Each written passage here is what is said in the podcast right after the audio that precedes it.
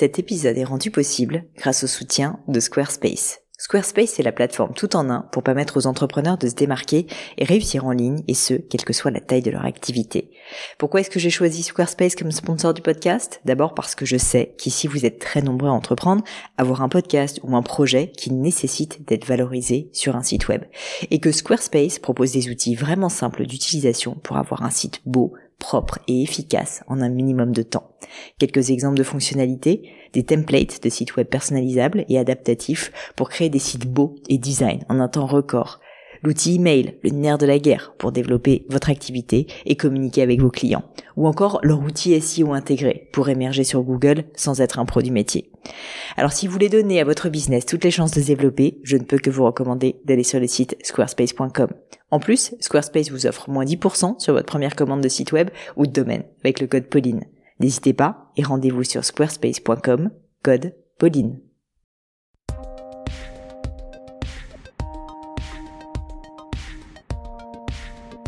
Hello à tous, ici Pauline Legno et bienvenue dans un nouvel épisode du Gratin. Dans le gratin, mon job est de décortiquer avec vous les clés du succès de mes invités, que ce soit via leur routine de vie, leur philosophie, leur pratique sportive ou alimentaire, leur lecture et de manière générale la façon dont ces personnalités brillantes font des choix et prennent des décisions. Un petit mot rapide avant de passer à mon invité du jour. Vous êtes de plus en plus nombreux à écouter le podcast, à me dire merci pour tout ce travail, à me dire qu'il compte pour vous aussi, qu'il vous a même parfois aidé à prendre des décisions et à changer de vie. Alors si je peux me permettre de vous demander un petit service à mon tour, vous savez déjà ce que c'est, je vais vous embêter, mais c'est simplement de laisser un avis ou une note 5 étoiles sur iTunes. Et pour ceux qui ne sont pas sur iTunes, tout simplement de parler du podcast autour de vous, à vos amis, à vos proches, à vos collègues, à tous ceux qui pourraient en bénéficier tout simplement. Vous ne pouvez pas savoir comme ça compte pour moi et je me dis aussi que ça pourrait tout simplement aider des personnes qui vous ressemblent et qui pourraient apprécier ce travail. Bon allez, assez parlé de ça, j'enchaîne avec mon invité du jour. Aujourd'hui, je reçois sur le gratin Laure de Sagazan. Styliste de formation, ayant fait ses armes chez Bache ou à La Redoute, Laure crée en 2011 la fameuse marque de robes de mariée éponyme Laure de Sagazan. Dès le départ, tout s'enchaîne très très vite pour Laure. Les commandes tombent, l'univers de Laure capture son temps. Et puis tant plus tard, elle et son mari Édouard, avec qui elle s'est associée, emploient 40 personnes dans leur atelier situé à Paris et produisent plus de 2000 robes par an vendues partout dans le monde, notamment dans leur boutique à Paris mais aussi à New York. Laure est la première styliste que j'invite sur le podcast. J'ai voulu lui donner la parole pour démystifier ce métier souvent rêvé ou fantasmé, pour montrer aussi l'envers du décor d'une marque qui a explosé en quelques années à peine. Laure est une créatrice, une rêveuse, une artiste. Elle le sait et elle l'assume. Dès lors, elle a tenu à répartir les rôles avec son époux Édouard pour que chacun travaille ses forces sans se marcher sur les pieds. Donc avec elle, on a parlé évidemment travail en couple, mais aussi créativité, prise de recul nécessaire, organisation professionnelle et personnelle aussi, car Laure a maintenant deux enfants en bas âge, littérature ou encore coup de mou. Au-delà de son parcours, j'ai particulièrement apprécié l'humilité et l'honnêteté intellectuelle dont Laure fait preuve. Mais je ne vous en dis pas plus et laisse place à ma conversation avec Laure de Sagazan. Salut Laure, bienvenue sur le podcast. Salut Pauline, merci de me recevoir. Bah écoute, merci à toi d'avoir accepté mon invitation. Euh, avant de parler de l'immense aventure Laure de Sagazan, de ta carrière, de ta marque, de travail en couple, de plein de sujets que j'ai envie d'évoquer avec toi, euh, il y en a beaucoup qui m'intéressent. Euh, je voulais commencer par le début. Euh, et revenir aux sources euh, mhm. parce que je n'ai pas encore trouvé suffisamment d'informations sur ton enfant, sur ta vocation, notamment styliste. Et j'ai eu l'impression quand même en faisant mes recherches sur toi que ça t'était venu assez tôt et que le stylisme, la mode, l'amour de la couture aussi, c'était venu assez tôt. Est-ce que tu peux m'en parler, m'expliquer euh, si tu as des premiers souvenirs justement de, de ça? Alors, j'ai pas mal, euh, en piochant dans les, dans, dans, les photos, je retrouve pas mal de photos euh, où je suis en train de lire ma Bible, qui est quand même le catalogue La Redoute. Le catalogue La Redoute, d'accord. où j'entourais euh, religieusement tous les modèles qui me, qui me plaisaient. Et, ouais. Donc c'est vrai que ça, on, on, est retombé sur des photos il y a pas très longtemps et je me marrais de, de voir que aussi jeune, j'avais un attrait fringue, mm. ce qui est, ce qui est un peu étonnant. Et, qui n'était pas du tout dans ta famille particulièrement en plus. Non, pas du tout. Alors, c'est sûr que j'ai des parents euh, chez chineurs qui adorent faire les brocantes et tout ça, et donc. Euh, autant mon père c'était euh, les bouquins, les tableaux, autant euh, avec maman c'était clairement plus les, les vieux vêtements, les, les, les, vieilles nappes. Donc c'est sûr que j'ai développé quelque chose, mais je pensais pas à ce point que le catalogue La Redoute allait apparaître sur autant de photos. donc je suis vraiment toujours allongée dans l'herbe avec mon catalogue, donc en train d'entourer. C'est drôle. Et du coup c'est vrai que très vite j'ai eu Enfin, ça, m'a attiré et je retrouve en effet, j'ai retrouvé une petite collection de robes de mariée euh, que j'avais dessinée. Je sais pas, c'est la collection, ah euh, je sais plus si c'est 96 ou un truc comme ça, collection 96 et c'est plein de petites robes de mariée. Et tu avais déjà le style lors de Sagazan Non, c'est vraiment, c'est vraiment très ringard. Ça doit être assez collector. ça doit être assez collector. Mais j'avoue, euh, je, sais que j'ai toujours dessiné des robes un peu princesse et tout ça, mais je pensais pas avoir une collection de mm. robes de mariée. Et ça, je suis retombée dessus, donc c'était très drôle. assez marrant. Est-ce que, avec un peu de recul, tu saurais euh, ce qui te plaisait dans la mode et dans la couture? Alors, qu'est-ce qui me plaisait? J'ai commencé la couture en CE2 ou en CE1. Ah ouais. Ouais. Donc ça, je crois que c'est hyper rare en plus. Ouais, je pense que j'avais, enfin j'ai une de mes tantes, c'est certain, qui a toujours fait de la couture, donc j'ai toujours vu ces, ces, ces, ces, tenues qu'elle se faisait. J'étais assez euh, assez fascinée et euh, et en plus, donc c'est et en plus, voilà, je pense qu'avec cette cette envie de on, j'arrêtais pas de chiner des pièces un peu euh, des vieux tabliers. Donc euh, à l'école, j'avais un tablier qui était très long. Euh, j'étais hyper fière de mon tablier qui avait un côté complètement rétro, ambiance Downton Abbey, et j'en étais très fière. Donc je pense que toutes ces pièces un peu exceptionnelles qu'on chinait et qui sortaient du lot, ça m'a donné envie de m'y mettre. Donc, je crois que c'était en CE2. Je, suis sûre que j'ai commencé la couture. Et donc, je me faisais des petites chemises de nuit en toile de jouy hyper mignonnes. je me faisais côté des, faire du neuf avec du, de l'ancien. Ouais. Ouais, ouais, ça me plaisait et je suis sûre que c'est cette, euh, c'est ma tante Brigitte. Je suis sûre qu'elle m'a, elle bah, m'a inspirée. on la salue, on la remercie. voilà. Est-ce que, euh, est-ce que, est-ce qu'à un moment donné, tu te dis, euh, je sais que je veux en faire mon métier. À quel moment est-ce que tu te dis, en fait, pour moi, la mode, le stylisme, c'est, c'est, c'est ma vie, quoi. Ah bah, je me suis jamais posé la question. C'était évident que j'allais en faire mon métier. Mmh. Ouais, donc tu avais une vraie vocation. Ouais, c'est drôle parce que vraiment, ça a été, je me suis jamais posé la question et et, c'est vrai qu'en terminale, je me suis dit, euh, enfin, c'était un non-sujet. Enfin, tout. Donc, euh, d'un coup, je me suis, j'ai commencé à remplir les dossiers. Je me suis dit, non, mais en fait, je me suis jamais posé la question depuis que j'ai 8 ans. Est-ce que, est-ce que je me plante pas? Et par chance, euh, j'avais mes parents qui me poussaient. Alors, ils me poussaient aussi à quand même faire. Euh, moi, j'avais, j'ai fait une terminale littéraire et j'adorais la littérature, donc on me poussait quand même à faire. Euh, on trouvait ça un peu dommage que je fasse. je me lance pas quand même d'abord par un canipoca ou quelque chose comme ça, dans, dans le sens où c'est vrai que c'est vraiment quelque chose qui me plaisait et, et, et ça aurait pu marcher. Mais bon, c'est. En fait, je me suis jamais posé la question. J'ai été une imbécile heureuse toute ma jeunesse à me dire c'est ça que je veux faire. Et par chance, euh, voilà, il semblerait que je me sois pas trop plantée parce que je suis heureuse et, j'aime me lever tous les matins. Donc, a priori. Euh, bah, t'es, une chance inouïe. C'est, un sujet que j'aime bien parce qu'en fait, il y a beaucoup de personnes euh, qui rêveraient d'avoir une vocation comme ça. Mm. Moi-même, tu vois, j'en ai pas eu. Alors, j'ai fait un parcours elle aussi, donc mm. j'aime, plutôt bien tout ce que tu me dis. Mais tu vois, typiquement, j'ai pas eu cette étincelle comme toi de me dire, bah, je voulais absolument bah, voilà, faire du stylisme et tout. Donc, je t'en envie beaucoup. Oui, bah je. Et puis je dois dire que j'envie aussi le fait que tes parents étaient euh, étaient ok avec ça parce que mmh. j'allais te poser la question de leur réaction. C'est pas toujours évident. Ah bah spontanément quand on parle de stylisme, il y a, en général il y a voix de garage euh, bah, qui vient dans la, c'est hyper bouché. Ouais. C'est hyper bouché, euh, il y a peu d'espoir, il y en a peu qui, qui cartonnent parce qu'en fait toutes les écoles ont parfois font un peu rêver les élèves avec la haute mmh. couture, les grandes maisons, mais c'est une minorité qui, bah qui accède ça, ça, ça, a pu faire stresser mes parents, mais je sais pas. Je pense que ils se rendaient compte que j'avais quand même la tête sur les épaules, que j'étais pas complètement, euh, j'avais pas des envies euh, de, de démesurées. Puis voilà, c'est vrai que moi, j'ai en plus, je suis lilloise, donc il y a un berceau textile à Lille. Mm.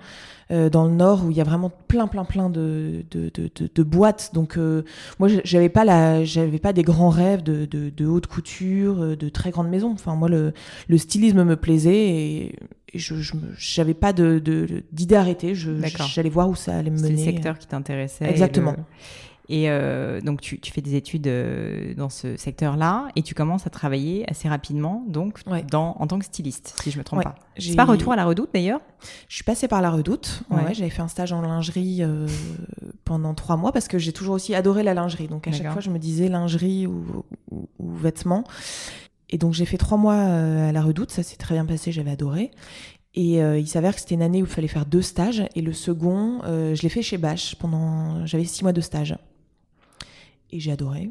Et donc là, en fait, est-ce que tu peux m'expliquer c'est quoi les premiers métiers que tu fais quand tu arrives dans des boîtes comme ça, ou peut-être pour ton premier job après? Parce que moi, en tant que non styliste, si mm. tu veux, je me rends difficilement compte, mais c'est, euh, c'est, euh, bah, tu, dessines toute la journée, tu cherches des inspirations concrètement à quoi ça ressemble? Alors euh, après, tout dépend dans, dans, quelle, dans quelle maison Bien on, sûr. on tombe. Moi, chez Bache, c'était, on avait le luxe d'être encore, c'était encore le stade de la petite équipe. Il y avait 15 personnes en tout. Ah ouais et euh, deux stylistes. Et donc moi, j'étais euh, j'étais la petite main parce que je, suis arrivée, j'étais très jeune, je crois que j'avais 23 ans. Mm. Donc c'était plutôt euh, c'était plutôt faire les fiches techniques, relever des mesures. J'avais pas une part de créa énorme puisque je démarrais. Mais, euh, mais c'était quelque chose qui me plaisait, parce qu'il y avait un côté couteau suisse, euh, la petite boîte. Donc, euh, il y avait les ventes de presse à organiser. il y avait. Enfin, on, touchait à plein de choses. Mm, mm. on touchait à plein de choses. Donc, ça, c'est quelque chose qui me plaisait. Je me suis vite rendu compte que ça me plaisait d'être sur le terrain, d'avoir plein de choses à faire. Et en effet, il y a pas mal de phases de recherche où on fait plein de, on fait plein de recherches sur ce qui est sorti dans les défilés, mm. les nouvelles tendances. ça, on va en parler. Bah, je, je, pense qu'il y a pas mal d'auditeurs qui connaissent le début de l'histoire de, ta marque Laure de mhm. Sagazan, mais est-ce que tu pourrais me, voilà, juste me rappeler, me réexpliquer ce qui s'est passé? Parce que c'est quand même assez fou de se dire que tu passes de, bah, voilà, tu as un emploi à l'époque, tu travailles, euh, mhm. étais, euh, c'est ça, employé chez Bache Ouais, j'étais embauchée après, oui. Voilà. Et en gros, qu'est-ce qui te prend de te dire, je vais lancer ma marque de robe de mariée et je veux bien ensuite que tu m'expliques aussi les premières étapes, un peu comment est-ce que vous avez fait pour, pour lancer la marque? Oui. Alors en fait, ce qui se passe, c'est que donc je suis, euh, je suis chez Bache et euh, Mathilde, ma cousine, euh, me demande de faire sa robe. Donc j'ai le goût du défi parce que elle est à ce moment-là en, Espagne. toi, en plus. Je connais rien aux robes de mariée. Elle, elle est en Espagne avec peu de retours prévus en France.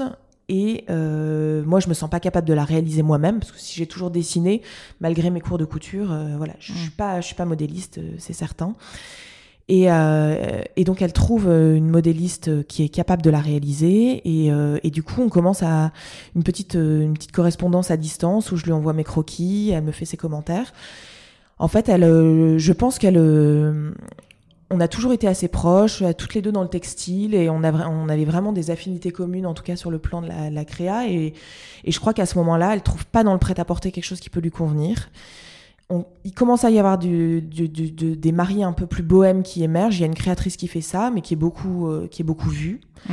Et, euh, et, elle n'a pas forcément euh, envie de passer par, par cette créatrice.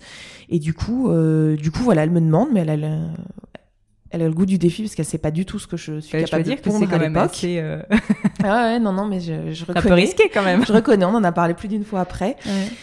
Mais en fait, ça se passe à merveille. Euh, la modéliste qu'elle a trouvée pour faire la robe euh, fait la robe euh, mm. qui, est, qui, qui, est, qui, est, splendide. C'est une robe en crêpe Georgette, en dentelle de calais rebrodé, pardon. Et du coup, c'est hyper raffiné. On dirait un, un, modèle vraiment ancien, mais pour mm. autant qui est assez moderne parce qu'avec un dos nu, qui est pas du tout fermé. Et c'est pas du tout la mariée sophistiquée, la, la, la, surfemme qu'on érige sur un totem. Là, c'est vraiment la mariée accessible, mais qui a une allure folle parce que parce que un côté bohème et un côté euh, un côté naturel. Cette démarche mmh. pas. Euh, moi ce qui, ce qui, me chagrinait avec les mariés c'est que d'un coup on les mettait sur un piédestal ça devenait des divas. Ouais, on pouvait pas approcher des, poupées. Voilà des, des, mmh. statues. Leur démarche n'est pas naturelle parce qu'elles ont euh, elles ont des baleines qui qui leur bloquent les côtes. Elles peuvent pas gonfler la poitrine pour respirer. Elles se sont elles sont un peu endimanchées avec ces robes démesurées. Et moi ce qui me plaisait c'était vraiment de retrouver la personne dans, dans, un mouvement un peu fluide qui est, qui est son allure et donc la robe de mariée euh, de Mathilde rencontre pas mal de succès parce qu'après le mariage, j'ai pas mal de demandes. Moi, à ce moment-là, j'ai fait un peu le constat que dans la robe de mariée, il n'y avait pas mille options. Mm. Et, quand j'en parle avec, euh, avec toutes mes copines à l'époque, euh, alors on est jeunes, hein, on a, je crois, 20, 23, 25 ans, mm, mm. on se dit que le jour où on se marie, c'est la cata parce qu'on trouve rien. Tout est, voilà, enfin, quand on regarde les affiches du salon du mariage, enfin voilà, c'est un, un sombre cauchemar. Et du coup, euh, du coup, j'arrête pas de dire à Edouard, euh, donc mon copain de l'époque, j'arrête pas de lui dire, mais je suis sûre qu'il y a un truc à faire dans la robe de mariée, je suis sûre qu'il y a un truc à faire. Et à un moment, il me, je pense qu'il est bassiné de, de m'entendre répéter ça, et il me dit, bah écoute, cocotte, si t'es sûre qu'il y a un truc à faire, enfin, on se lance, mais c'est maintenant. C'est maintenant parce que toutes nos copines vont bientôt se marier, euh, ça va bouger, donc euh, voilà, si, si tu crois qu'il y a quelque chose, on se penche vraiment dessus. Et donc là, on a commencé. Euh, donc moi, c'est pas moi avec mes, mon petit bac littéraire qui allait me, planche, me pencher sur des sur des business plans et toute la clique. Donc il a commencé à étudier le à étudier le marché, à étudier plein de choses et à me dire bah oui go on y va mais alors attends juste juste on va s'arrêter deux secondes mm. entre le moment où tu commences à faire cette première robe pour ta cousine mm. Mathilde et le moment où vous avez cette discussion déjà il se passe combien de temps? Vous, tu matures le quelques truc mois quelques mois quelques mois seulement parce que je crois que un an après avoir fait la robe de Mathilde je, je quittais Bâche ah ouais ouais ça a été assez rapide. Euh, et lui, il ne connaît rien à la robe de mariée, mais te fait 100% confiance et euh, vous avez envie d'entreprendre. En plus, euh, enfin bon, je vais t'en parler après sur mm. évidemment le travail en couple, mais tout de suite comme ça, vous vous mettez à discuter du projet ensemble. Ouais, alors on en discute, mais c'est c'est mon projet dans le sens où mm. je serai seule à mener la barque à ce moment-là, il n'est pas question qu'on bosse ensemble. Euh, il est question que lui gère le projet, mais il a son boulot à côté. Il n'est pas question que voilà qu'on commence à, bosser vraiment tous les deux. En revanche, on, sent qu'on peut faire bonne équipe parce que voilà, on a des domaines euh, clairement euh, définis et différents. Et, lui a, lui croit en mon projet parce qu'il voit que le, la, parce qu'en fait que je crois que quand j'ai quitté Bâche, j'en avais j'avais déjà plusieurs commandes en cours. Donc en fait, mm. suite au mariage, j'ai eu des commandes que j'ai décidé d'honorer. Donc euh, je me retrouve avec pas mal de, mm. petites de robes en cours, pas mal de demandes. Donc on sent qu'il y a quelque chose, euh, que le poisson mort, qu'il y a quelque chose à faire. Et lui, je pense, a une fibre peut-être sans doute plus mm. entrepreneuriale que la mienne, parce que moi, j'ai jamais pensé à me lancer à mon compte. Et lui euh, rend le truc un peu concret. Il sent qu'il y a quelque chose à faire, donc donc voilà, il me dit on y va. Et donc il y connaît rien, mais on, on planche sur les coups des tissus, on planche sur pas mal de choses. Mais c'est quand même assez formidable en plus que tu aies euh, finalement pris le pari de quitter Bâche parce qu'au final, euh, tu avais quand même ce job. Bon, là, tu avais mm. tes premières commandes, ça se passait très bien d'après ce que je comprends. Et je pense que c'est d'ailleurs un bon conseil qu'on peut donner aux personnes aussi quand ils se lancent au début, avant de se lancer euh, de but en blanc, de tout perdre, etc. C'est vrai que finalement, tu as eu quand même cette petite période juste pour tester. Oui, même si elle a été courte, ça permet de prendre la température, de partir en ayant confiance mm. en soi et, mm, et de se dire, ouais, il y a quelque chose. Alors après, euh, je vais pas mentir, j'avais euh, j'avais pas une foi monstre en mon projet dans le sens où je me disais mais ça peut être le plus gros flop de l'histoire de la robe de mariée. J'y croyais pas à mort, ça, ça c'est évident. Mais euh, je sentais que si je le faisais pas maintenant, j'allais regretter. J'avais pas d'enfant, je venais de m'installer avec Edouard, donc euh, on était dans un dans un appart qui avait une taille correcte pour recevoir des clientes. J'avais quitté mon petit appart euh, du 11e. Donc là, je me disais bah voilà, là je peux recevoir les clientes. on est deux, donc on est plus fort. Donc si je me si vraiment je me viande, il est là et pour m'aider moralement et financièrement parce que voilà, c'est c'est aussi c'est sûr que c'est c'est le grand saut de de se lancer à son compte. Mais j'avais un peu la folie de la jeunesse. C'est sûr que je, est-ce que je le referais aujourd'hui avec euh, deux enfants, un appart sur les bras, voilà. Là, euh, on perdait pas lourd. Bien sûr. Voilà. Mais bon, à l'inverse, euh, tu as réussi quand même à sortir de ta zone de confort parce que d'après ce que je mm. comprends, tu n'étais pas forcément très sûr de toi. Et c'est vrai que je peux comprendre que en tant que non businesswoman aguerrie au début, bon, bah, il y a forcément ce risque. Ouais, ouais, il y avait ce risque, mais mais voilà, je, j'avais, je, m'étais dit que Bâche, c'était le bon moment pour le mhm. quitter. Je commençais à avoir des, des envies d'ailleurs. Et puis voilà, j'étais poussée par Edouard. Enfin, je me disais, ouais, allons-y. Alors justement, donc tu te mets à travailler seul au début. Vous, vous, à quel moment est-ce que dans la discussion, vous vous dites, en fait, la collaboration se passe bien? Et euh, mm. elle se passe tellement bien qu'on mm. va s'associer. Et puis ensuite, évidemment, je vais te demander comment vous vous êtes associés au sens où est-ce qu'il y a eu une discussion, où vous êtes répartis les rôles? c'est quand même tellement compliqué comme situation que voilà, il faut pas. En tout cas, le conseil, je pense qu'on peut donner, et je pense que tu es d'accord avec moi là-dessus, c'est qu'il faut effectivement en discuter. Il faut pas euh, ah, laisser les choses tourner tout seul euh, sans. Non, non, non, non. Faut, faut bien faire les choses. Mm. Alors dès le début, quand, quand, quand on a créé la, la, la, marque, donc au moment où je, je m'apprêtais à quitter Bâche. Euh, on était tout de suite associés. Hmm. Donc on a fait un contrat. Euh, on n'avait pas l'optique de bosser ensemble à ce moment-là. On n'a jamais imaginé que ça puisse nécessiter euh, la présence d'Edouard à plein temps, voire le faire quitter son boulot alors qu'il avait un bon boulot. Donc on l'a jamais évoqué euh, tout de suite. L'idée c'était qu'on s'associe. Donc lui était vraiment la, la tête pensante parce que vraiment euh, moi, un tableau Excel, je, je, je, je, transpire à grosses gouttes et je taquicarde. Donc, c'était vraiment son truc. Moi, en revanche, je faisais les dessins. Mais ce qui a été pas mal, c'est que euh, c'est que quand j'ai quitté Bâche, lui quittait son boulot le même jour pour commencer un autre boulot euh, dans le conseil. Mais on a eu un peu ce grand saut tous les deux où euh, le même jour, on lâchait notre boulot et à 20h, on avait un avion pour l'Inde où on s'était dit on va aller on va on file en Inde tous les deux et on va aller voir de plus près les soies indiennes, les tissus, le savoir-faire. Donc en fait, ça ça a été un peu notre petit baptême tous les deux, on, on s'est jeté à l'eau. On a voyagé, c'était génial et c'était la bonne transition pour pas quitter un boulot et se retrouver mm. le jour, en tout cas pour ma part, du jour au lendemain chez moi en disant pom, pom, pom, comment je qu'est-ce que je fais Qu'est-ce que je fais? Donc là, on est partis tous les deux. On était hyper, hyper stimulés par ce voyage parce que forcément l'Inde, en termes de, de richesse culturelle. On a fait, euh, on avait fait Bombay, on avait fait New Delhi hmm. et, euh, et on finissait par quelques jours euh, à Goa. D'accord.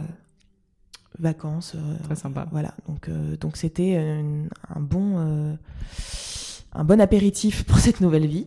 Et en fait, au retour, moi, j'avais pas mal de clientes, pas mal de commandes à honorer. Donc, j'ai commencé à recevoir, à faire à, bidouiller cette nouvelle vie où je j'avais des rendez-vous. Donc moi j'avais fait un book, donc en fait je recevais les clientes, on se redonnait rendez-vous dans un café. Donc euh, je leur présentais un classeur dans lequel j'avais euh, une trentaine de croquis. Voilà. Et c'était une discussion où, euh, où, la, la, future mariée me disait bon bah ça j'adore, mais en revanche ce dos bah j'ai voilà j'ai pas envie de montrer mon dos à ce point. J'imagine plutôt ça. Donc c'était des discussions. Et ensuite, euh, donc euh, j'élaborais le croquis final et je, bossais main dans la main avec une, modéliste, une couturière qui allait réaliser ma robe. Et je recevais les clientes chez moi, dans notre appartement. Donc évidemment, toutes les clientes bossent. Donc les rendez-vous étaient le soir. Donc euh, le brave Edouard rentrant chez lui après une journée ardeuse de boulot. voilà, trouvait le salon fermé et il devait se contenter de la chambre, squatter une heure avant de pouvoir accéder à son salon. Donc c'était un peu la phase, c'est le début. Mais voilà, ça a été un an comme ça avant de se dire bon bah voilà, là ça roule suffisamment pour qu'on se prenne un local. Mm. Et donc on s'est pris un, local. Donc moi que du bouche à oreille hein, à ce moment-là. Ouais, que du bouche à oreille. Que du bouche à oreille, mais euh, des mariés qui ont fait confiance, euh, des jolis mariés portant bien la robe. Euh, mm. Et puis ça va, ça va très vite en fait. Bien sûr, un mariage. on les voit, tout le monde demande. Mm. Exactement. Et ensuite, on a, on a enchaîné les déménagements. On n'a pas, on a cessé de s'agrandir parce qu'on avait un premier petit local. On a commencé à embaucher. C'est là que Mathilde est arrivée, donc ma mhm. cousine, pour qui j'avais fait la robe, très vite euh, a rejoint, rejoint l'aventure. Donc je bossais avec Mathilde et très vite on a commencé à embaucher nos premières modélistes, mhm. les premières couturières. Et alors j'ai compris que donc, euh, bah, au début ça s'est fait un peu au fil de l'eau, euh, très, euh, de manière très entrepreneuriale comme on peut en rêver mm. dans ton appart et tout. Edouard était, était donc employé à ce moment-là et donc décide à un moment de quitter sa boîte pour te rejoindre à 100%. Ouais. Alors ça, ça se fait pas tout de suite du bah tout puisque ça, se fait au bout de 4 ans. D'accord. Donc pendant 4 ans, je. T'aide on the side. Voilà. Alors pour lui, c'est pas évident parce qu'il est plein de questions le soir quand il rentre. De... Il a beau avoir la tête farcie par son propre boulot, le soir il a, il a plein de questions sur la boîte parce que on a eu la chance d'avoir un développement hyper rapide mm. et euh, sans coup dur. Donc en fait pour Edouard, c'est euh, c'est son petit bébé qui le fait rêver. Le soir il me pose des questions, on me dit quoi encore euh, plein de mm. toutes ces commandes? quoi t'as rencontré quoi? Bah là on peut plus répondre, faut vite embaucher une modéliste. Donc lui il est en demande de, de plein de choses. Et moi, je suis quand même fatiguée parce que euh, je, suis un couteau suisse forcément. Ouais, tu, tu bosses tout le temps, t'es boîte, voilà. Je fais plein de choses euh, qui sont pas dans mes dans mes compétences. Enfin, c'est le, le, propre d'une boîte. Donc c'est mm. vrai qu'au début, il y a quelque chose de, de fatigant parce que on n'a pas conscience de ses limites, on n'a pas conscience forcément de ce dans quoi on est bon, ce dans quoi on n'est pas bon. Mm. Et donc, il nous demande une énergie folle. Bien sûr. Et donc, euh, j'avoue, pendant, c'est un peu, c'est un peu pénible le soir. Il a envie de me poser plein de questions et ce qui est normal évidemment, parce qu'il a besoin de gérer la boîte, il a besoin de manager le truc. Et moi, je, suis là, ouais, bah ouais, mais je suis là, là, tu veux pas qu'on. Je suis fatiguée, quoi. Je suis fatiguée, qu'on se fasse un film ou, ou, autre. Et donc, on a quelques années comme ça. Mais ça se passe très très bien parce que forcément on a que des bons problèmes donc euh, lui euh, mais pour lui c'est fatigant aussi parce que il y a des moments où c'est moi qui lui saute dessus en disant non mais j'ai vu deux modèles géniales il faut absolument les embaucher il faut qu'elles commencent la semaine prochaine on n'arrive pas à répondre aux commandes là euh. et lui bah voilà ça demande du temps de se remettre dans le business plan de tout actualiser voir où on en est voir si vraiment on peut euh, embaucher deux personnes supplémentaires. Euh. Mm, mm. Toi, justement, c'est une question qui m'intéresse, cette répartition entre ton rôle créatif mm. et le rôle business. Au début, quand même, tu faisais un peu tout, même si Edouard t'aidait. Comment est-ce que tu as réussi à euh, bah, connaître, comme tu dis, tes limites, savoir que, bah, et tu le dis très bien, et de façon hyper humble, et je trouve ça euh, vraiment génial de dire, bah, moi, en fait, les chiffres, c'est pas ce qui m'intéresse, je veux me concentrer sur là où j'excelle, c'est-à-dire la création, euh, la vision, etc. Est-ce que tu as eu un moment un peu déclic où tu t'es dit, non, mais il faut justement que je me concentre sur, sur mes forces, plutôt que, comme beaucoup d'entrepreneurs qui font cette erreur, tu vois, essayer de tout faire mal? Ah ouais. Bah moi, je... le constat, il a été assez simple. C'était peu de temps avant qu'Edouard euh, nous rejoigne. Moi, j'étais en bout de piste et je comprenais pas parce que tout cartonnait. Enfin, mais crevé, mais crevé et puis euh, pas la foi. Enfin, vraiment euh, fatigué, pas. C'était en quelle année ça? C'était peut-être 2014, 2015, où vraiment je me disais, mais je vais pas lâcher les bateaux parce mm. que tout marche bien. Bah Donc c'est absurde de vouloir. Mais, mais... Et en fait, j'en ai vachement parlé avec une copine qui, qui faisait du, du, recrutement et qui m'a un peu, euh, qui m'a un peu euh, fait répondre à quelques questions dans de ces logiciels. Un logiciel pour, euh, pour vraiment savoir ce dans quoi on est bon, ce mm. pour quoi on est fait, est-ce qu'on est à la bonne place. Et là, sonnette d'alarme parce qu'elle m'a dit non mais là t'es es, proche burn-out, enfin t'es en bout de piste, mais en fait juste parce que tu fais des choses dans lesquelles tu n'es pas bonne, mm. Des choses qui ne sont pas innées chez toi. et donc moi, je voulais quand même bien les faire, donc euh, mais ça me demandait une énergie folle. Bah, C'est-à-dire que moi, je suis assez solitaire, j'aime bien être tranquille dans mon bureau, à faire mes dessins, euh, mes trucs. Et là, je me retrouvais en fait à jouer les commerciales, à recevoir 10 clients par jour bah, il s'avère que stop. C'est, enfin, voilà, très vite. Euh, alors, on avait commencé à, recruter entre temps, euh, évidemment, hein, mais donc c'était peut-être un peu avant 2015 quand même. Mais, mais très vite, euh, je me suis dit, bon voilà, c'est pas dans mon tempérament d'être avec un sourire bright au coin des lèvres mmh. toute la journée à, à, faire des frais, à faire enfiler les robes aux filles. Alors que vraiment, mon, mon tempérament, c'est plutôt d'être d'être solo dans mon bureau, avoir le temps de cogiter à mes modèles, d'envisager la suite. Donc voilà, il y a plein de choses comme ça qui, qui sont ressorties de ce, ce, document. Et puis voilà, Edouard, il voyait que, il voyait que je, je, je, perdais la foi, alors que tous les chiffres étaient au beau fixe, que tout nous souriait. Donc euh, il y avait un côté vraiment euh, un peu euh, un peu absurde et il fallait changer les choses. Et en fait, tout a commencé. le gros déclic aussi, ça a été quand Edouard est arrivé. Donc il est arrivé en 2014. Et là, évidemment, ça changeait tout parce que toute la partie RH, qui était quelque chose qui me coûtait, euh, moi, de, de, de m'occuper. Euh... Qui bouffait, quoi. Ouais, voilà. Mm. Je, je suis pas faite pour, euh, pour faire des points annuels, pour discuter salaire. Pour... Moi, j'ai un côté. Euh, j'adore les filles avec qui je travaille, mais j'ai besoin de me détacher de cette partie boss, entre guillemets, mm. où, où je vais leur faire. Enfin, voilà, c'est j'ai un côté t'es plus euh, effectivement créative et oui, et, trop dans l'affect en fait. Trop dans l'affect pour euh, pour pouvoir faire des points annuels mm. discuter salaire euh, discuter. Donc évidemment je, je, suis très présente mais il y a une répartition des rôles qui s'est faite avec Edouard déjà j'ai été rassurée quand il était là à plein temps. Parce qu'en fait quand la boîte quand on est on est à 15 personnes et que Edouard prend ses discussions le soir entre prend ses décisions pardon le soir entre 22h et minuit sur la suite c'est vrai que là on se rendait tous les comptes deux comptes qu'il y avait un, un couac et, euh, et voilà, et puis il a pu reprendre, parce que même s'il gérait avec la compta, il y avait des petites choses du quotidien, c'était moi, inévitablement. Même si euh, il en faisait, il faisait beaucoup, rien ne vaut quelqu'un qui est là à plein temps. Et, puis c'est rassurant à l'atelier, c'est con, mais on était entré dans un gros local, donc il y a des, des fuites d'eau, bah euh, il y a toujours des trucs, et sans homme euh, pour gérer la baraque, bah c'est, c'est un peu ardos, quoi. Non, mais ce que je trouve génial dans ce que tu dis, c'est que, en gros, et je pense que ça c'est un des points peut-être importants à retenir, c'est, que tu euh, as eu, aussi eu l'humilité mm. de, de, de, voir en gros qu'il fallait que tu te concentres sur tes forces et d'accepter de déléguer, parce que souvent c'est ta marque, c'est ton nom sur, le, sur le frontispice, donc c'est pas facile non plus, tu vois, enfin je peux me mettre à, à, ta place, je peux imaginer que c'est pas simple. Mmh. Mais, mais c'est le mieux pour l'entreprise et pour toi. Oui, mais par chance, j'avais vraiment euh, créé la boîte avec Edouard. Donc certes, elle mmh. portait mon nom, mais c'était euh, c'était notre truc à tous les deux. Et, euh, et là, c'était vraiment important que, que, que lui, que, que, lui vienne mmh, nous, en support. Alors évidemment, il y avait Mathilde. Hein, Pour le coup, j'étais pas du tout toute seule, donc Mathilde gérait plein de choses et elle avait aussi des compétences qui n'étaient pas du tout les miennes. Donc elle, elle, gérait la production, elle gérait les rapports avec les fournisseurs. Donc donc voilà, il y avait déjà eu un premier step avant l'arrivée mhm. d'Edouard. Mais, euh, mais le fait qu'il arrive vraiment permettait de, de, créer un trio qui était euh, donc le Mathilde, Edouard et moi. Et c'était, euh, on avait chacun notre domaine, chacun nos, forces. Et là, ça permettait de créer vraiment une, une trinité. Le triumvirat voilà. indéboulonnable. Quoi. Exactement, et, et, qui allait nous permettre de, de, de nous alors certes, une boîte, ça, on est toujours obligé de changer, de, de, sortir de sa petite zone de confort et de ce, de ce dont on est bon mais au moins on le faisait à trois et on avait mm. un, un, bon mode de fonctionnement. Mm. Euh. Et justement, si on peut parler du mode de fonctionnement, parce que comme vous avez des compétences qui sont quand même super euh, différentes mm. et complémentaires, et c'est ça, je pense, qui fait que ça fonctionne aussi bien, euh, vous vous êtes répartis les rôles de manière assez simple et directe dès le début. Enfin, vous avez une discussion à ce sujet-là, même les décisions, tu vois. Est-ce que chacun, en gros, dans certaines boîtes, chacun a son pré-gardé entre guillemets et est responsable et les autres s'en occupent pas? Il y a des boîtes, par exemple, c'était le cas chez nous, chez Gemio, où en gros vraiment c'est plus collégial. Comment est-ce que vous vous êtes organisé? Alors, il y a sans doute eu des discussions au moment où Edouard est arrivé. j'en ai pas souvenir. Je suppose qu'il y a eu des discussions pour vraiment que chacun se dispatche bien les tâches. Euh, alors moi j'étais toujours un peu en dehors de ces, enfin j'en faisais partie, mais mais mon rôle il était tellement défini euh, sur euh, la, communication de la boîte et le, le style. Voilà, c'était plus Édouard et Mathilde qui, qui avaient qui avaient qui ont, qui ont sans doute dû discuter. Je, je, je, c'est même certain qu'il y a dû y avoir des discussions. Hmm.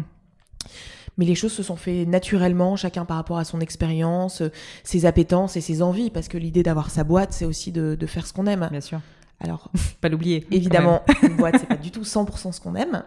Mais voilà, donc euh, on, a eu ces discussions-là et, euh, et puis ça s'est fait de manière assez fluide. Il y a dû sans doute y avoir des ajustements euh, parce que Mathilde et Edouard avaient peut-être plus de domaines qui se croisaient. Et puis Mathilde ayant été là quasiment pendant 3-4 ans avant. Bien sûr. Peut-être qu'elle avait pris des choses. il y a dû y avoir des petits ajustements, mais, de, mais ça s'est fait de manière relativement mhm. fluide et, et chacun y trouvait son compte. Et si on parle du travail en couple à proprement parler, mm. tu aurais des conseils à donner un peu basiquement euh, aux auditeurs qui nous écoutent? Je te pose la question parce qu'il y en a beaucoup qui me posent la question à moi, parce que j'ai aussi créé une boîte avec mon mari.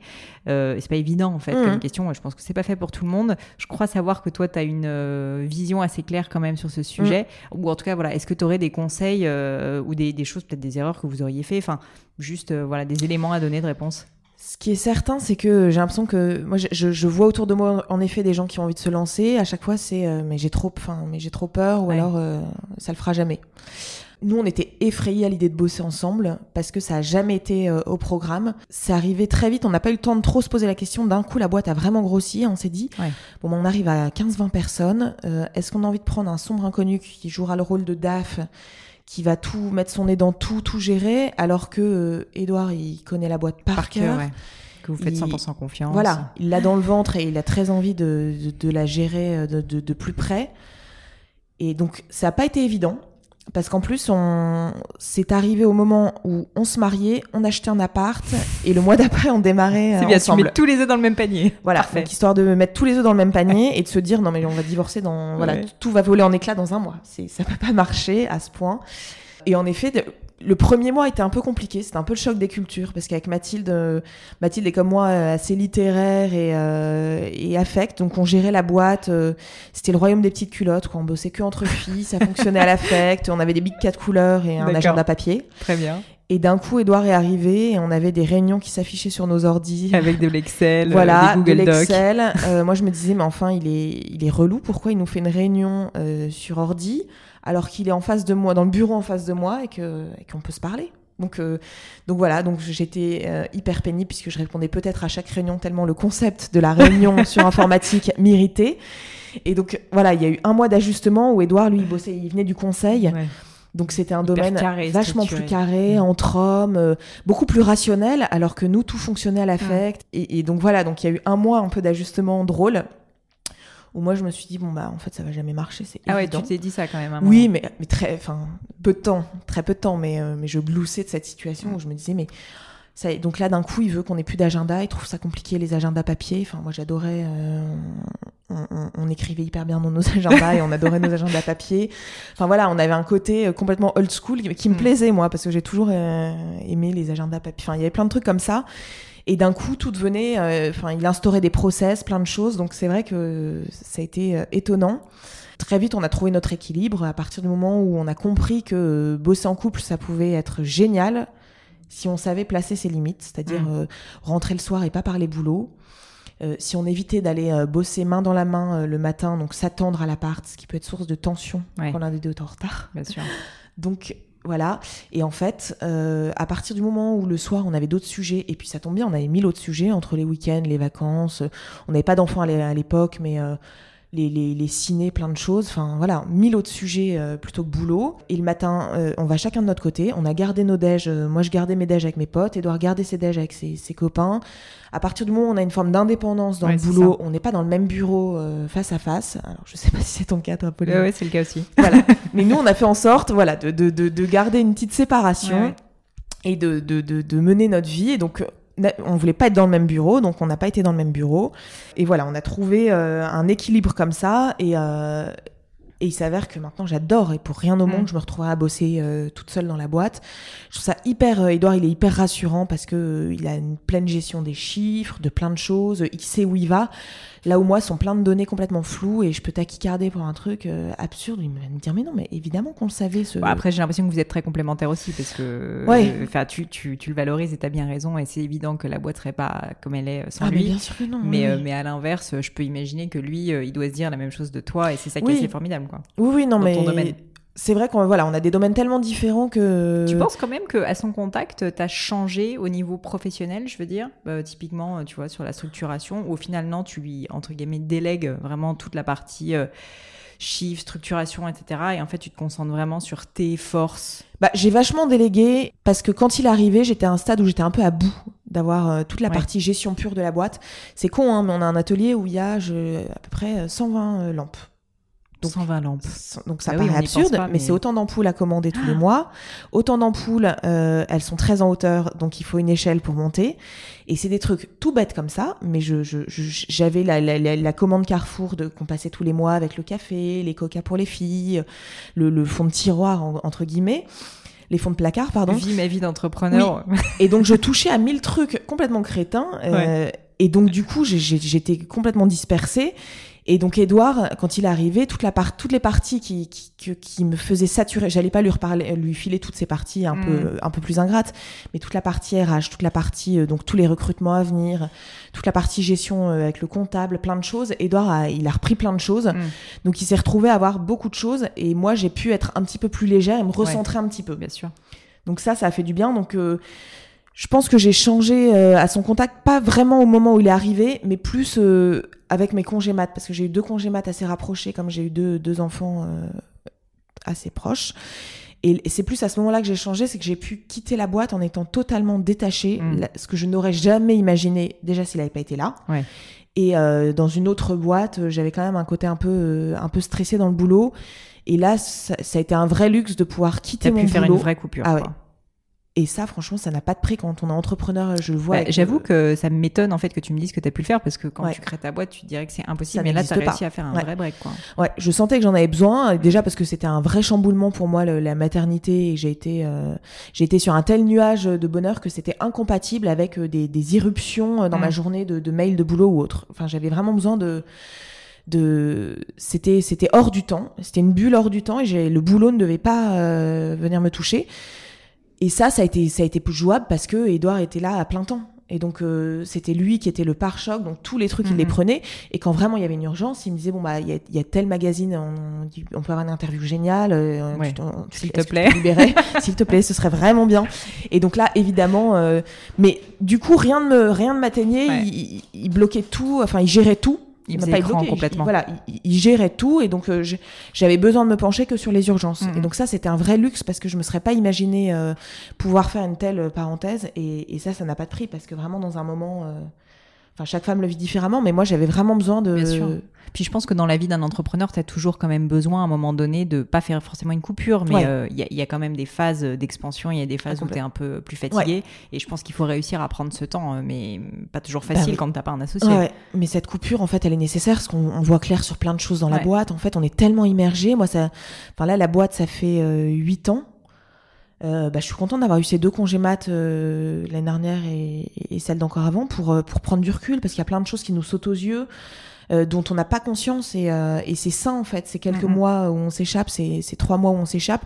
C'est sain parce qu'on revient, il y a, y a, des choses un peu euh, absurdes dont on n'a pas de recul ou des, des, des axes d'amélioration qui nous sautent aux yeux au retour. Hein. Bon, on a, on a quand même pas beaucoup parlé encore de l'entreprise, donc j'aimerais en parler un peu plus. Euh, je sais donc beaucoup de bouche à oreille. Enfin, franchement, euh, très très gros succès euh, de, de, la notoriété et puis de la, de la marque. Mm.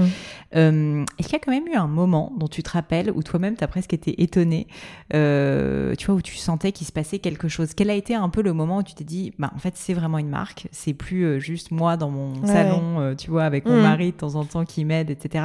Qu'est-ce qui, qu'est-ce qui a fait selon toi à la fois décoller la marque et puis est-ce mm. qu'il y a voilà un moment dont tu te rappelles dont tu pourrais nous parler? Bah, je sais que très vite, euh, très vite, on est un peu tombé de notre chaise parce que euh, donc on venait de lancer la marque. Enfin, c'était vraiment euh, encore évidemment minuscule puisque le site avait 3-4 mois et on voit un pic de visibilité sur le, site internet. énorme du côté des États-Unis. Et donc absurde parce qu'on était vraiment la petite marque franco-française et, connue de, vaguement 100 parisiennes, hein, pas plus. J'exagère, mais voilà.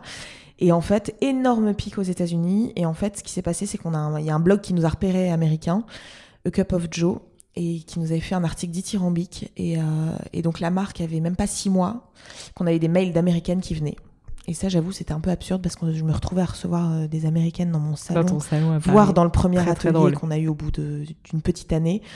Et, euh, et très vite, j'avais des américaines qui venaient pour notre robe qui revenait plusieurs fois parce qu'on faisait du vrai sur mesure, donc euh, ça impliquait plus. Et là, je me suis dit, mais on les reçoit dans un micro. Elle devait même être. même c'est la honte. Quoi. Voilà, elle devait être totalement surprise d'arriver dans un atelier de, de 25 elle mètres carrés. C'est tellement français. So French. voilà, elle trouvait ça fabuleux. Nous, on était gênés parce que euh, on n'avait pas encore. Euh, le site internet était beau, et, mais le, notre local ne suivait pas parce que tout était allé très vite. Et donc j'ai eu plusieurs étapes comme ça où de où, le voilà quand euh, là j'ai encore la, chance c'est le cas mais quand j'entends le téléphone qui sonne non-stop à l'atelier quand les filles nous disent euh, quand on sort une collection en général après les filles euh, mm. se plaignent en disant non mais là là c'est plus possible on n'a pas de standardiste à l'atelier et les filles disent non mais là alors c'est pas possible quoi. on peut pas on peut pas écrire un mail on est dérangé toutes les deux secondes quoi. Mm c'est des petits soucis du quotidien, mais à chaque fois, je me dis, bah, c'est dingue, quoi. Notre mm. téléphone sonne toutes les trois minutes. Les filles raccrochent, elles ont euh, une minute, deux, et ça ressonne. Et ça, c'est vrai que. Euh, c'est vrai qu'on n'est pas. je suis loin d'être blasée. À chaque, chaque année, c'est une surprise. Chaque année, je me dis, bon, bah, le vent va peut-être tourner. On va, on va peut-être être, euh, complètement ringard l'année prochaine. Et, on a, et voilà, je, m'émerveille toujours autant de, de voir qu'on a une liste d'attente chaque année parce qu'on ne peut pas absorber toutes les commandes. Nous, on fait tout, tout, tout dans notre atelier parisien. Donc il y a un moment où on, ne peut plus. Enfin voilà, mm. on, a beau recruter, recruter, à un moment on peut pas pousser les murs. Et donc de me rendre compte que chaque année on a une liste d'attente, que le téléphone sonne, ça je, je suis pas blasée. Chaque année je, je m'émerveille de de prendre conscience de tout ça. Je comprends, je comprends. Euh, justement, ce choix de l'atelier parisien, je trouvais que c'était hyper intéressant. On en mm. parlait un petit peu en off juste avant de commencer l'interview et tu me disais euh, que c'était génial parce que tu voyais vraiment au quotidien bah, les, filles travailler et que tu pouvais vraiment être super impliquée.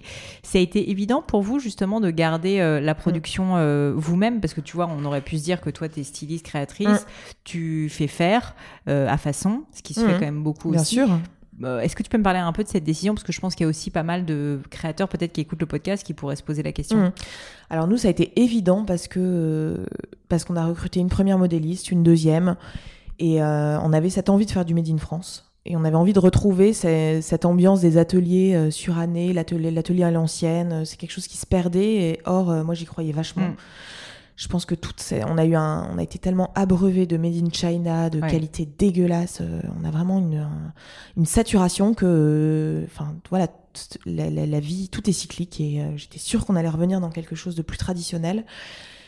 Et en plus, pour le confort de d'avoir tout sur place, de pas perdre du temps. Euh, nous, on, voilà, j'avais bossé donc avant, on, faisait à façon en Inde, en Chine voilà, c'est de la perte de temps de d'envoyer tout ça, de, de, de faire, de, de, donner ces explications. Quand on a tout sur place, c'est un vrai luxe. Ouais. On fait, euh, on fait 10 mètres et on va voir la modéliste en lui disant euh, ah mais attends mais enfin c'est un gain de temps considérable. Alors c'est sûr mm. que c'est plus cher le made in France, c'est sûr que c'est un coût, mais euh, c'est un vrai conseil. Enfin c'est un, un vrai on a un vrai savoir-faire, on a un vrai, une vraie valeur ajoutée à faire ça. Et puis nous, c'est un vrai luxe. Alors après, on a travaillé avec un atelier à façon qui est en France. Mhm. Pour la simple et bonne raison que euh, on pouvait pas absorber 100% dans le ah pic de la saison. Il y a un moment où euh, on n'arrivait plus, et donc on avait un atelier qui nous faisait quelques modèles. Mhm. Donc on avait mis au point chez eux, euh, je sais pas, 5-6 modèles. Et quand vraiment on n'arrivait plus à absorber, à tout faire sur place, eux prenaient le relais. Mais c'était du made in France et c'était, euh, c'était, euh, les robes étaient euh, mm. réalisées avec nos grades de qualité. Ils travaillaient super bien. Donc, mais là, on a, on a, on a décidé de tout récupérer à 100%. On a pu s'agrandir, l'atelier s'agrandit. Et voilà, et puis moi j'y crois vachement, euh, je trouve que c'est une force et je le vois dans nos yeux, dans les yeux de nos clientes quand elles montent. Euh, pendant longtemps on n'a pas communiqué dessus parce que ça nous semblait normal de tout faire euh, sur place, mais en fait on... voilà. C'est assez unique. Hein, on est 40, donc mm. on s'en est pas rendu compte, mais un jour on, a, on a ouvert les yeux en se disant on est 40, tout est Je pense que pour les clientes aussi, voir l'univers, enfin il y a tout un lifestyle elles adorent, elles adorent, et puis nos, nos, nos, tous les points de vente, on bosse avec une trentaine de points de vente, là on les reçoit en ce moment pour présenter la nouvelle collection on voit quand ils montent les, cet escalier, on a un bel escalier, on arrive et on a toute la partie atelier à l'étage, on a un plateau de plus de 200 mètres carrés. c'est quelque chose qui se perd sous des verrières, voire que des nanas en train de travailler du blanc, en train de toutes ces robes. Enfin, c'est magnifique, c'est complètement d'un autre temps et, mm. et, et, ça fait rêver. Et, tout, et je pense vraiment que cette magie apporte à, la marque. Bien sûr, c'est sûr. Voilà, on, alors on peut faire des merveilles avec des ateliers ailleurs, mais je pense que quand tout est en intégré, il y a une fluidité dans les, dans les informations, dans, la, dans le gain de temps, dans plein de choses je suis vraiment derrière chaque modèle et ça, c'est mm. précieux. C'est sûr. Euh, au niveau de tes inspirations, justement, euh, vous faites quand même une nouvelle collection mm. par an, euh, avec pas mal de modèles à chaque fois. Est-ce que tu peux m'expliquer quel est un peu ton processus créatif? Comment est-ce que tu fais quand tu as la page blanche pour te mm. dire, OK, cette année, je crée une nouvelle collection? Est-ce que c'est hyper structuré? Est-ce que tout au long de l'année, tu chines un peu à droite à gauche? Voilà, explique-moi un petit peu comment est-ce qu'on fait pour inventer une collection de robes de mariée lors de Sagazan. Alors, à chaque fois, on a l'impression qu'on fait n'importe quoi. Et à la fin, ça sera piste. Moi, je suis carré comme une bulle de savon, donc euh, j'ai aucune, j'ai aucune logique, j'ai rien du tout. Je suis complètement, euh, enfin, tout part un peu dans tous les sens. Mais j'ai quand même euh, sans doute un sens qui a un sens qui a un esprit. Enfin, en tout cas, ça, ça. Au final, j'ai beau avoir l'impression de partir dans tous les sens, il y a toujours une cohérence mmh, et, et d'une collection à l'autre, il n'y a pas de grand écart il n'y a pas de grand écart, il y a des évolutions, mais, euh, mais j'ai, j'ai sans doute, euh, je sais ce que j'aime et je sais ce qui me parle. Donc en fait, euh, chaque année, je, je stresse parce que je me dis, mais, mais là, je, j'ai l'impression que j'ai, j'ai, j'ai rien de logique en tête, j'ai rien vraiment défini. Donc à chaque fois, c'est, c'est selon les inspirations, c'est je vais, ça va être euh, au ciné, euh, euh, voir un film un peu d'époque avec des jolis costumes. Ça va être théâtre, ça va être en lisant, je m'imagine les costumes. Ça va être les Parisiennes dans la rue, là, avec l'été mm. qui arrive, des robes qui sont parfois des robes sans doute cheap, prêtes à porter. Parfois, il y a un détail ou une allure générale mm. qui me parle. Donc, je note tout ça dans un coin de ma tête ou dans des petits carnets. Et aussi, j'enregistre pas mal de, de, photos sur Internet tout au long de l'année. Donc en fait, euh, là, j'ai déjà mon dossier 2021 et quand je vois un joli détail, un joli truc, euh, je l'enregistre. Donc en fait, quand je me mets à bosser sur la collection, en général, c'est fin septembre, début octobre. J'ai une petite banque de données, donc j'ai des croquis euh, dans mes carnets et j'ai des photos. Puis après, tu fais un espèce de d'immense travail de restructuration conceptuelle, genre de haut Très carré, voilà, des, tableaux, des tableaux. Non, non, non, non. Vraiment, je, je rassemble tout ça. Et après, c'est surtout le, ce qui me donne, euh, ce qui me permet de vraiment me lancer, c'est le concret, c'est le salon Première Vision. Il y a un salon qui a lieu début septembre. Et donc là, je suis sur tous les stands, euh, j'écume les stands de, de tissus, de dentelle. Et là, je reçois des échantillons. En général, c'est vraiment l'impulsion, voilà. Ce que je fais, c'est que je pars en général une semaine euh, chez une de mes grand-mères. Je m'installe, donc j'ai de la place euh, et, j'ai une chambre entière où j'étale tous mes tissus par terre et c'est là où je fais tous mes dessins. J'ai vraiment besoin de. Alors moi, je suis une bordélique finie, donc j'ai besoin. Euh, l'appartement parisien ne me suffit plus, donc j'ai vraiment besoin de m'étendre dans une pièce entière et il y en a partout, on peut pas rentrer. Et j'ai tous mes tissus par terre et c'est là où je fais des petits bidouillages, des associations de telle dentelle avec telle dentelle, ce petit galon euh, qu'on va retrouver sur mmh. telle robe et telle robe.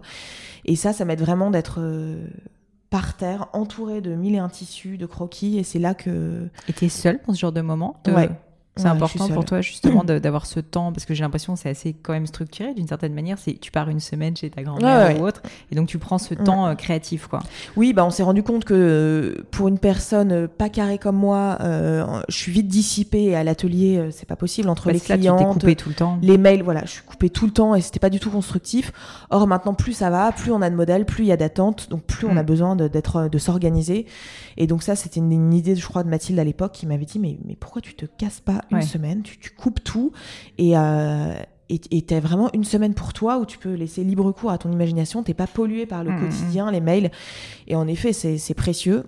là, depuis, j'ai deux enfants, donc c'est quand même compliqué de. en général, je pars avec eux parce que voilà, c'est quand même l'occasion de leur faire prendre l'air euh, puisqu'on va à la campagne je suis peut-être moins efficace qu'avant, mais au moins ça me, je réussis quand même à avoir cette semaine hors du boulot mm. qui me permet de de de, de, de, de pas avoir le quotidien de, Paris et de, l'atelier.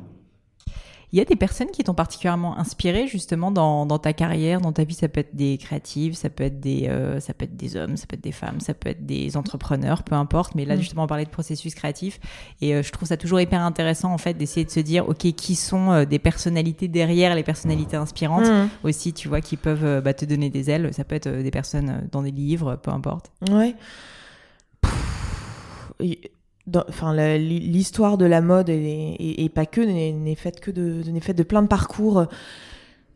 Est-ce que j'en ai un en particulier en tête? Euh, Là, je, lisais en ce moment euh, un livre, bah justement, on en parlait en, mm. off sur Jeanne Toussaint, donc euh, qui est la panthère de quartier, et ça recèle de femmes inspirantes puisqu'il y, a, y a mm. Coco Chanel, son histoire, l'histoire de Jeanne Toussaint, plein de personnes comme ça qui ont pu créer des choses nouvelles. Moi, je suis assez bluffée, quoi. Mm, Coco bah, Chanel, surtout à l'époque quand tu penses. Bah voilà, qui décide de libérer la femme. ça, je suis assez impressionnée. je suis impressionnée par voilà cette Jeanne Toussaint qui qui, qui, qui, est capable de, de, révolutionner la, la, joaillerie avec euh, Cartier, tout ce qu'elle a créé. Euh.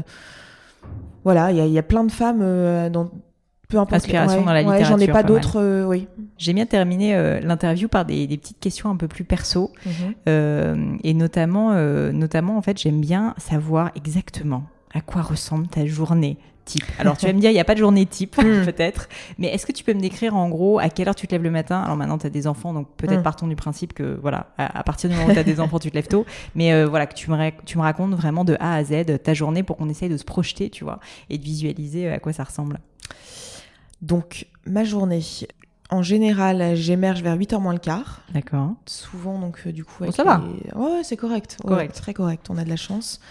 Euh, avec les pleurs euh, d'un des deux. Et grande, grande, grande importance du petit déjeuner. C'est ce qui me tire du lit. C'est peut-être ma, ma première pensée, c'est qu'est-ce que j'ai préparé ou qu'est-ce que j'ai ce matin.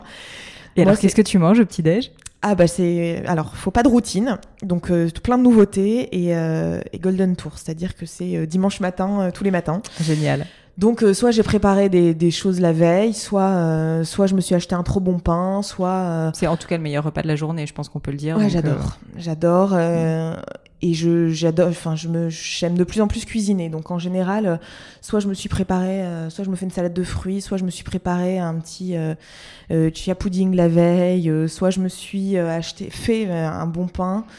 Donc en fait, je suis excitée comme une puce le matin d'avoir ma, ma, production euh, et de et de voilà de m'avaler un, un, un, bon petit déj. Et j'avoue, ça me j'ai toujours eu bon appétit et le petit déj c'est fondamental. Je suis mmh. incapable de passer un petit déj. Euh, donc euh, donc en général. Je, donc il y a quand même le premier, hein, les, les, biberons des garçons avant, et ensuite je me fais mon petit déj et je suis trop contente. je passe quand même du temps en cuisine. D'accord. Je me fais un vrai, une vraie pause avant de démarrer la journée. Et ensuite, je vais bosser à pied. Je, suis à 20 minutes à pied du boulot. Donc, euh, ça, j'adore ce sas. Euh, à marcher, euh, j'ai besoin de cette, cette coupure, donc je suis contente de, marcher. Ensuite, j'arrive à l'atelier, je me refais un petit café, puis là, je commence ma journée devant mes mails et, et les journées sont jamais les mêmes. Donc, j'ai pas mal de rendez-vous, j'ai des rendez-vous avec des clientes.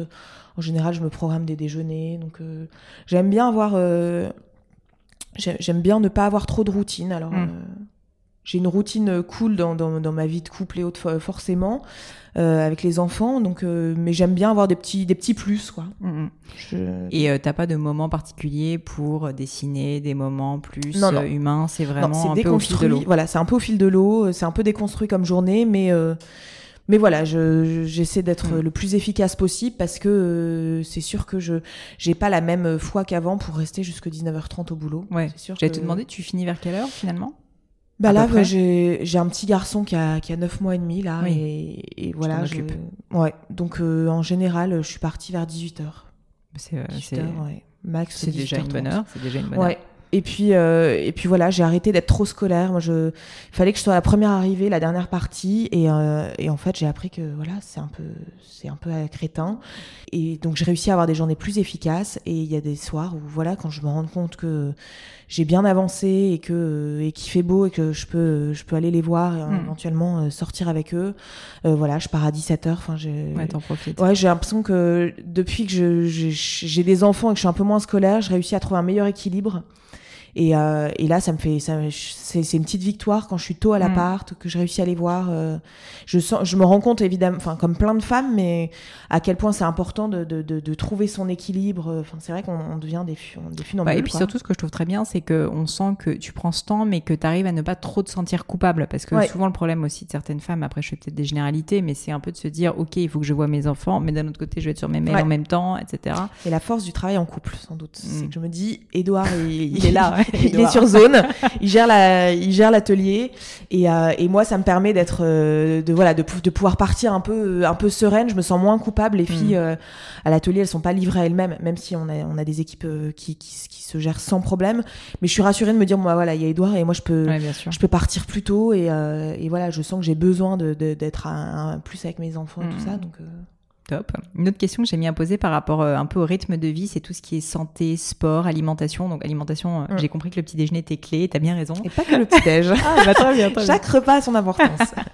euh, au niveau hygiène de vie, est-ce que quand on travaille beaucoup, souvent c'est pas facile justement de prendre soin de soi. Mm. En plus, toi t'as une famille. Mm. Est-ce que c'est quelque chose qui est important? Est-ce que t'as des pratiques que tu pourrais me partager? Ça peut être yoga, sport, rien du tout, juste sommeil, qui, qui t'aident? Alors, euh, absence totale de sport. Je déteste le sport. Donc, euh, voilà. C'est mon petit côté Churchill, no sport. Très bien. Mais je marche. J'ai toujours vachement marché. Hein. Je, fais, je fais beaucoup papier. J'ai jamais pris le métro à Paris, donc euh, ça me fait pas peur d'avoir une heure de marche. Donc, euh, donc euh, j'ai besoin de, de ça je me rends compte, j'ai jamais été qu'une couche tôt, mais là, plus ça va, plus je me rends compte que si je veux être sur tous les fronts, j'ai besoin de mm. dormir. Donc voilà, je me couche vraiment plus tôt. Et j'ai par chance, on a des enfants euh, qui sont couchés vers 20h et donc on a une vraie soirée. D'accord, ça c'est cool. Ouais.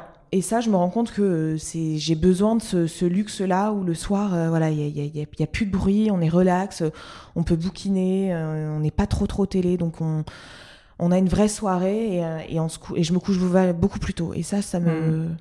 ça, ça me fait du bien. Et après, j'ai un, j'ai une échappatoire qui est de plus en plus la cuisine. Ouais. J'adore. Enfin, vraiment, je j'étais pas du tout cuisine et j'ai investi dans un robot et maintenant je, suis excitée comme une puce. Donc, je fais mes biscuits, je fais mes yaourts, je fais euh, mes céréales, mon granola, mhm. je fais plein de choses.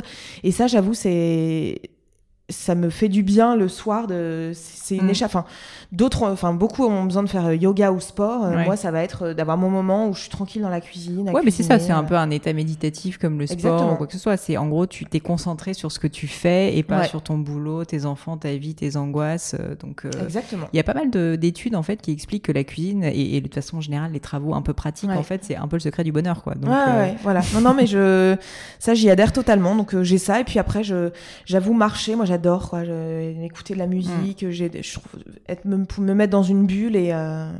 Et quand tu as la pression, tu arrives à. Comment tu fais pour te décompresser? Euh, arrives justement à voilà, trouver des moyens, tu vois, euh, peut-être des petites méthodes pour euh, quand tu as un rush de commandes et que tu sais pas si tu vas réussir à les honorer, quand il y a un souci, quand je sais pas, il y a une interview hyper mm. stressante sur le gratin. qu'est-ce que qu'est-ce que ah bah nuit blanche. que tu mets en place? Ouais, c'est ça, nuit blanche forcément.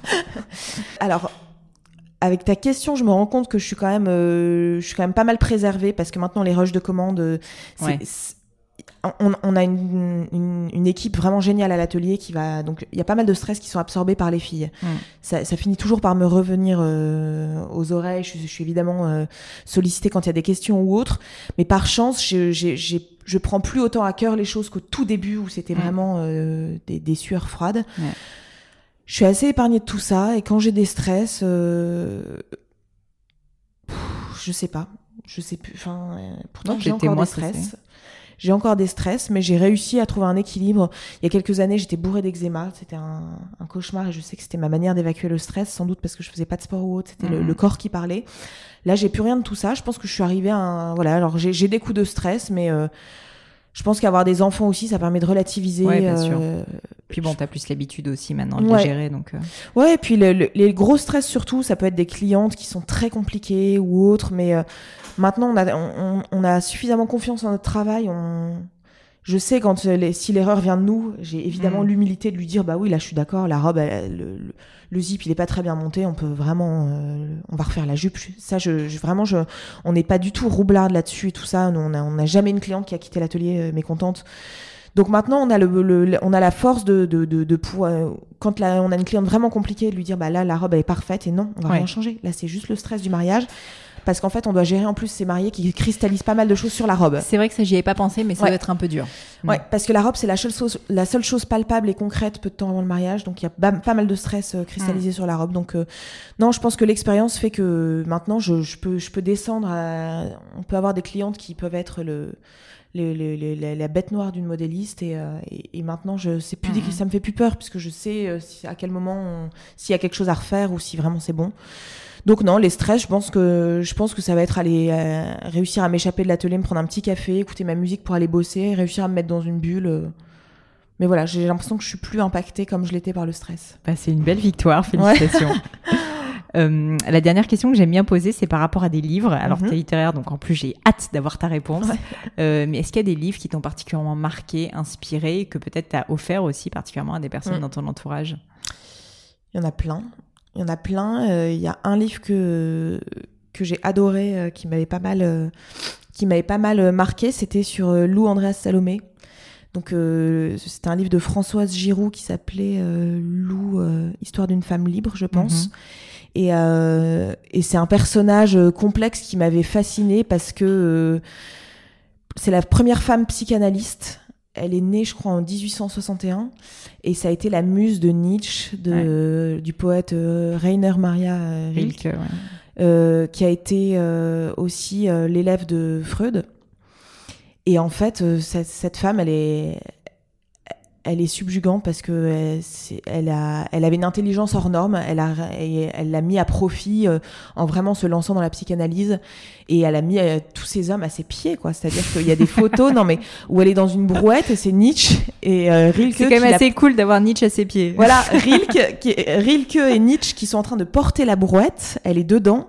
et eux, ils sont complètement baba devant l'intelligence de cette femme qui est euh, une femme émancipée, qui est une femme complexe parce qu'elle a eu un refus de la sexualité pendant longtemps. Enfin, et, et, et ce livre, il est, il m'a captivé parce que de, de découvrir l'intelligence de cette femme hyper libre et hors norme par rapport à son temps. Mm. Bah, ça relie un peu ce que, ce les, les, autres personnages dont je parlais, euh, que ce soit une Coco Chanel ou une Jeanne Toussaint.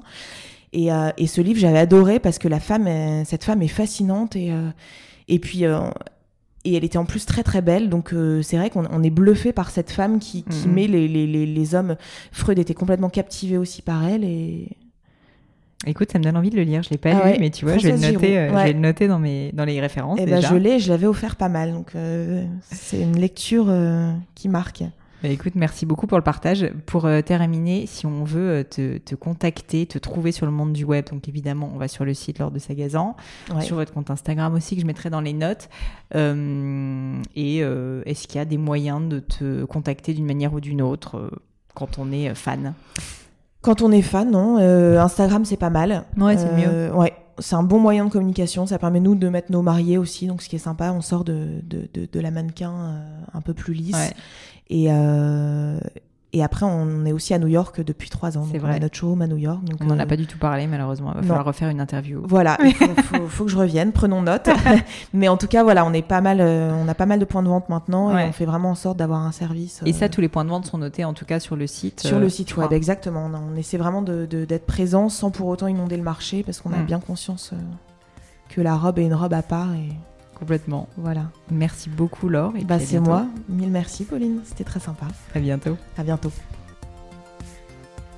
Hello à nouveau. Et quelques dernières petites choses avant de vous quitter. Comme d'habitude, si vous cherchez les notes de l'épisode, avec toutes les références, que ce soit les outils, les livres cités, c'est simple, allez directement sur le descriptif du podcast sur l'appli de votre choix. Aussi, si vous souhaitez me contacter pour me poser des questions, me proposer de nouveaux invités peut-être, ou juste me faire un feedback, n'hésitez pas. Euh, j'adore ça, les feedbacks. Donc foncez directement sur Twitter ou Instagram sous le pseudo Pelenio, P-L-A-I-G-N-E-A-U. J'essaye de répondre quand on me parle, donc n'hésitez pas. Et comme à chaque fois, vraiment mille merci d'avoir écouté jusqu'ici. N'oubliez pas, si le podcast vous plaît, que vous appréciez tout ce travail, euh, le plus simple pour m'aider, c'est tout simplement de mettre euh, bah, soit un petit mot doux, soit une note 5 étoiles sur iTunes ou de partager sur vos réseaux sociaux aussi. Ça donne le moral, ça m'aide énormément à faire connaître le podcast, donc n'hésitez pas. Voilà, merci à tous et je vous dis à très vite pour un nouvel épisode.